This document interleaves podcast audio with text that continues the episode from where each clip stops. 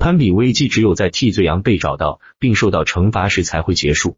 在古希腊，当瘟疫或其他自然灾害发生时，人们用一种可怕的仪式来应对。首先，他们选择了一个 pharmakos，一个被认为是社区的罪人，通常是一个奴隶、罪犯或身体畸形的人。这个人被指责为危机的罪魁祸首，然后被公开折磨和羞辱，有时一连几天都是如此。最后，众人聚集在一起驱逐或杀死他。对于古希腊人来说，pharmacos 是一个替罪羊，在特定情况下被选来吸收责任和暴力的人。通过这个仪式，人们可以释放他们的愤怒。社会可以恢复和谐。根据吉拉德 （Rene Girard） 的说法，这种替罪羊机制是真正的攀比竞争危机能够结束的唯一途径。模仿竞争就像能量一样，在人与人之间传播，一边传播一边增长，这导致了竞争冲突，并最终导致了危机。所有的紧张必须以某种方式得到释放，这就是替罪羊机制的作用。吉拉德认为，历史上所有的暴力都可以追溯到替罪羊机制。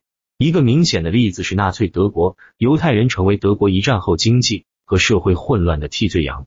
当然，我们也可以在我们自己的文化中看到更多无辜的替罪羊机制的例子。考虑一下职业体育，如美式足球，在每个赛季结束时，失败的球队会解雇教练，并将某些球员踢出球队。这些人中的每一个都是替罪羊，他们被开除后，球队才能继续前进。然而，替罪羊机制有一个问题。它与也许是有史以来最著名的戴罪羔羊的例子有关。耶稣基督被钉在十字架上，耶稣本应是一个替罪羊，但他的死非但没有使社区团结起来反对他，反而造成了进一步的分裂。结果，人们开始把替罪羊机制看作是不公正的工具，而它确实如此。今天，我们仍然生活在这种失败的替罪羊的好的和坏的后果中。